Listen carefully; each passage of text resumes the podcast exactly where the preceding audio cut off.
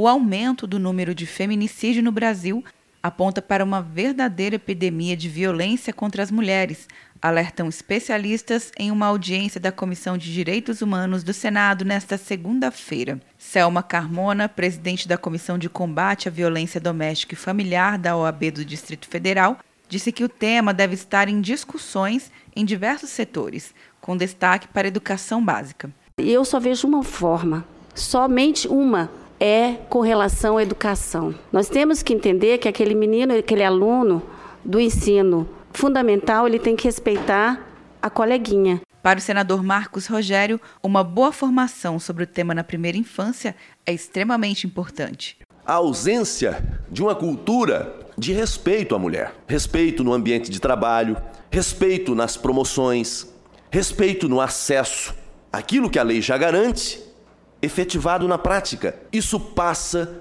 por essa compreensão de que é preciso mudar, começando do início, olhando na primeira infância. A pedagoga Abigail Pereira disse que o Brasil já enfrenta uma verdadeira epidemia em relação às agressões às mulheres. Hoje nós somos o quinto país no mundo com maior número de feminicídio. Nós estamos vivendo aí essa situação grave, gravíssima do, da epidemia do coronavírus, mas o feminicídio é uma epidemia também, gente. É uma epidemia que exige respostas imediatas. Para denunciar algum tipo de violência contra a mulher, você pode ligar para o número 180.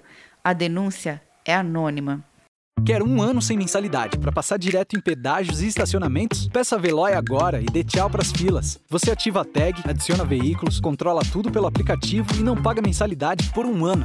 É por tempo limitado. Não perca. Veloy. Piscou, passou. De Brasília, Luciana Castro.